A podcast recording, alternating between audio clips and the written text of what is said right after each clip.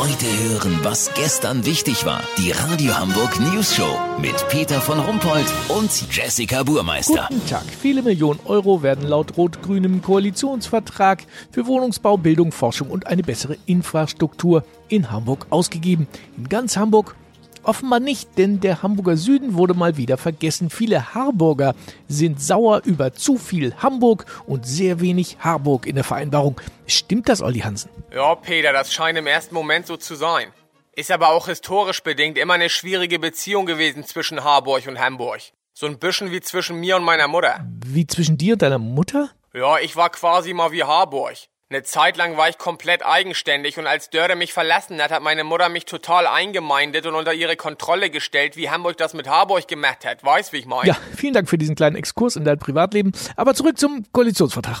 Äh, wo sieht sich Harburg denn da benachteiligt? Es wird bemängelt, dass es kein Konzept gibt, den neuen Binnenhafen an die Harburger Innenstadt anzubinden. Aber das stimmt nicht. Harburg soll zwei ausgemusterte Gelenkbusse aus Hamburg bekommen. Ach, die müssen dann die alten Sachen auftragen.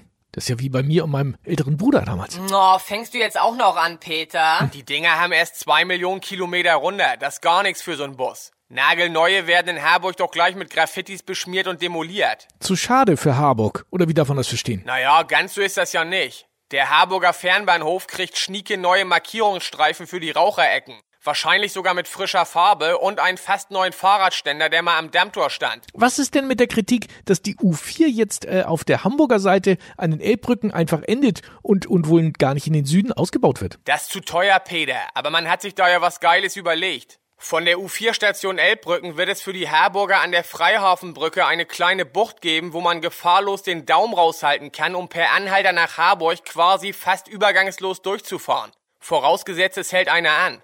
Lass so machen, Peter. Angeblich gibt es ab 2024 sogar die Möglichkeit, mit Leihkajaks rüber zu paddeln. Wenn da die Finanzierung von 800 Euro durch ist, melde ich mich noch morgen. Habt ihr das exklusiv, okay? Ja, vielen Dank, Olli Hansen. Kurznachrichten mit Jessica Buchmeister.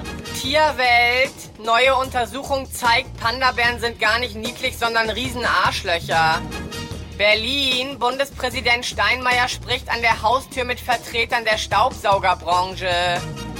Corona-Erfolge, erste Virologen in Kurzarbeit. Das Wetter. Das Wetter wurde Ihnen präsentiert von Mittwoch.